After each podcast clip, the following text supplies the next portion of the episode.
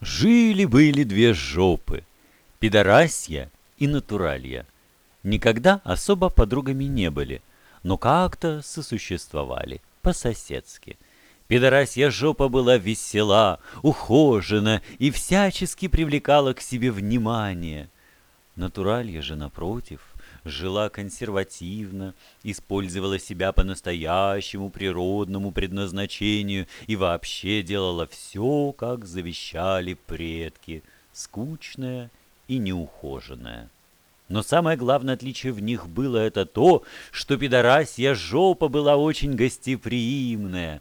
У нее всегда играла музыка, она танцевала, крутилась, и у нее всегда были гости. Гостей пидорасья жопа очень любила, а натуралья жопа не любила гостей. Она вообще не понимала, как можно кого-то пригласить в гости. Они ж придут, устроят беспорядок, шум, а потом ходи и убирайся за ними. Да и перед приходом гостей в порядок себя приводить надо. Со временем у пидорасьей жопы стало так много гостей, что ей пришлось менять двери. Это раньше у нее была всего лишь маленькая калиточка, совсем как у натуральей. Потом Вход пришлось чуть расширить, а впоследствии она вообще сменила входную дверь на ворота, чтобы больше гостей приходило.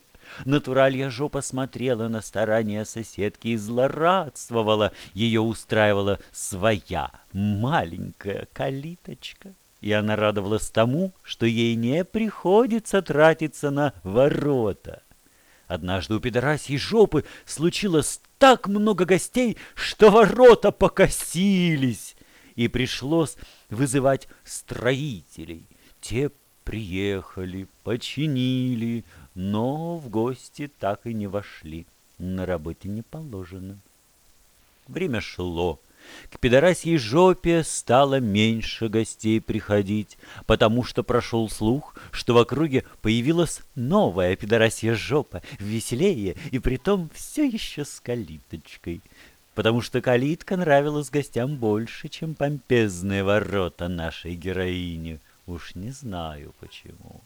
И несмотря на то, что пидорасья жопа в конце концов окончательно лишилась гостей, она по привычке тщательно мыла двор в ожидании хоть какого-нибудь странника и жила воспоминаниями о том, как раньше было шумно и весело. А натуралья жопа так и померла, грязная, скучная, одинокая — и не ёбаная притом. Ну и дура.